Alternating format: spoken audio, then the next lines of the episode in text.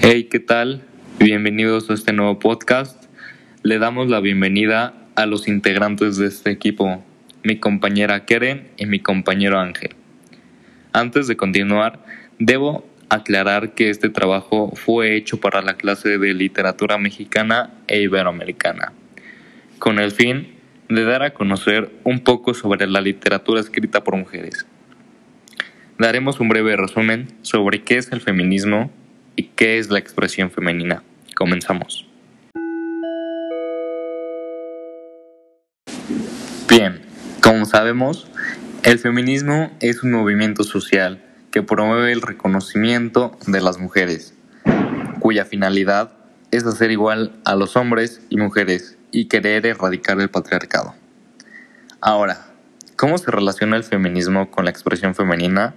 Pues bien, es simple, ya que de igual manera las mujeres se expresan así mediante distintos movimientos culturales, ya sea mediante canciones, poemas, etc.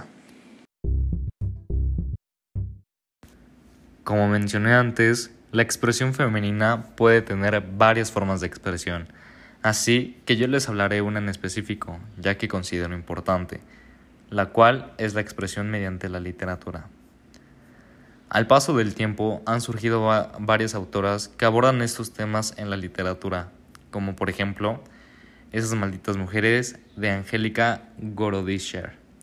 Habla sobre la conciencia de género álbum de familia de Rosario Castellanos. Ella narra personajes femeninos. Y por último, y no menos importante, Come Tierra, de Dolores Reyes. En su historia nos narra acerca de la violencia contra las mujeres. Bien, en este momento le cedo la palabra a mi compañera Keren y que nos dé su punto de vista, qué es lo que piensa del tema, qué es lo que analiza. Adelante, por favor. Hola, gracias a todos los que nos escuchan. Mira, todos sabemos que en muchas partes del mundo se ha avanzado en el reconocimiento formal del derecho de las mujeres, tanto a la libertad de expresión en condiciones de igualdad y de no discriminación.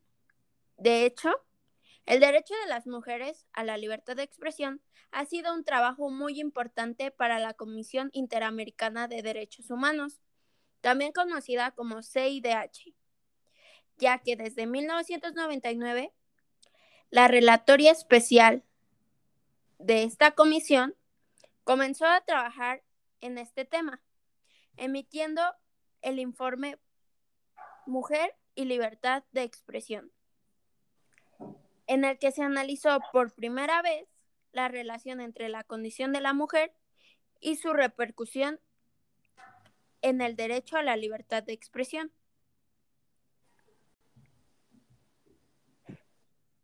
Todos sabemos que existe este derecho, pero para hacer una reflexión del avance que se ha tenido y si se han logrado todos los objetivos que se desean para la expresión de la mujer, es necesario mencionar el marco de la violencia de género, principalmente en América Latina, y también de cada país.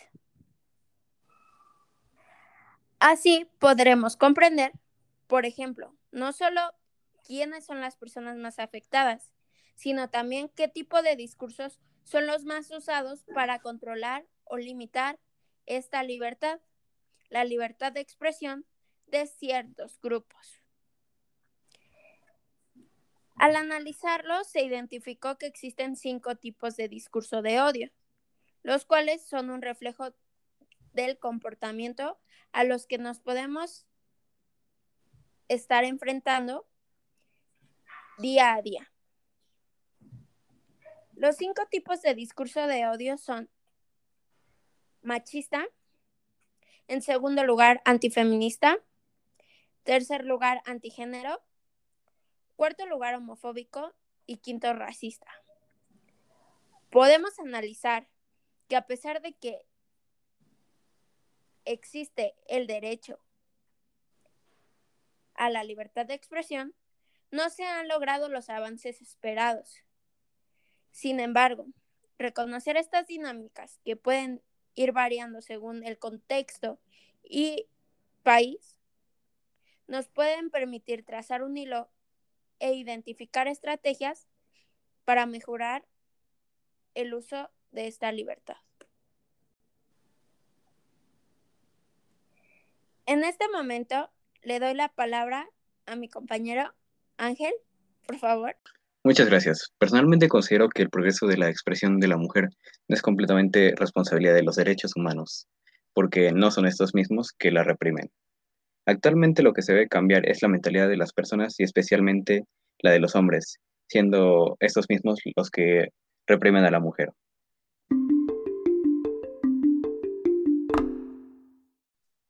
Algo importante a tener en cuenta es la cultura en la que vivimos, que está influenciada por los malos hábitos de la antigüedad, que fomentan en la mayoría de los casos siendo este, fomentados desde casa por los padres.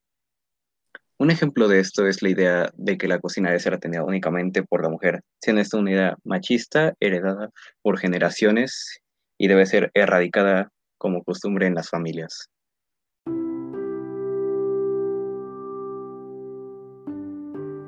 Y bueno, esto fue todo por el día de hoy. Gracias por su atención y como conclusión podemos decir que la libertad de expresión femenina sigue estando eh, un tanto limitada, pero ya no es tan restringida como antes.